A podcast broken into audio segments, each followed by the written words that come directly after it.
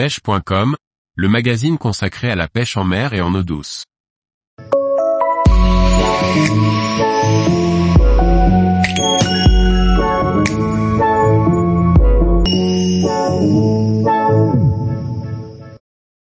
La pêche à la sortie des ports et sur les digues, les montages à utiliser.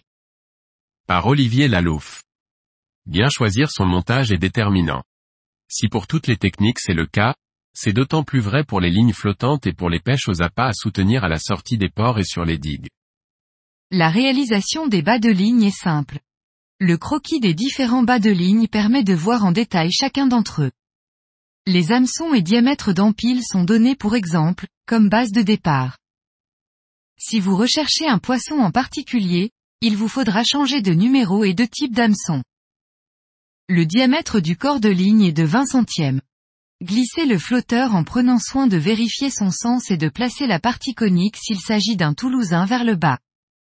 Réalisez au bout de ce corps de ligne un nœud boucle, c'est-à-dire en doublant la ligne et en faisant une boucle que l'on noue deux fois.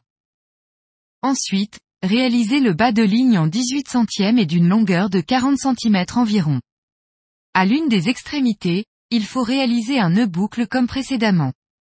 Et à l'autre extrémité, on monte un hameçon cristal à palette numéro 10 à 14 en nouant cet hameçon proprement. Prenez soin de ne pas érailler le fil. Pour cela, humectez le nœud avant de le serrer afin d'éviter de l'échauffer et de réduire ainsi la résistance de la ligne.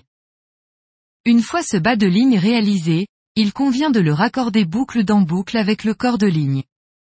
Il ne reste plus qu'à rajouter la plombée juste au-dessus du bas de ligne en prenant soin de l'ester au plus juste le flotteur à l'aide de plomb fendu.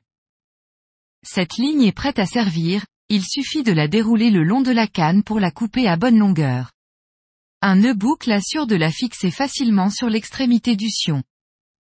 Sur la ligne en 50 ou 60 centièmes en provenance du moulinet, placez un émerillon agrafe qui servira à fixer par la suite le bas de ligne.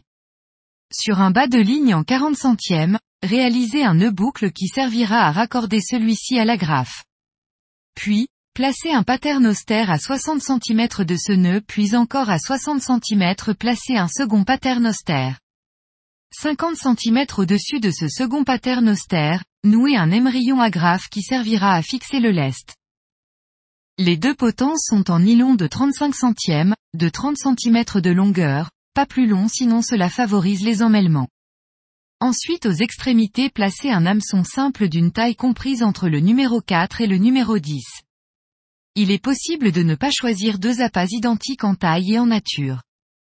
Dans ce cas, le plus gros est placé en bas, pour assurer une bonne présentation de la ligne. Il convient maintenant de placer le lestage à la base. Il sera compris entre 100 et 200 grammes et permet de maintenir la ligne bien droite afin d'offrir une belle présentation d'appât.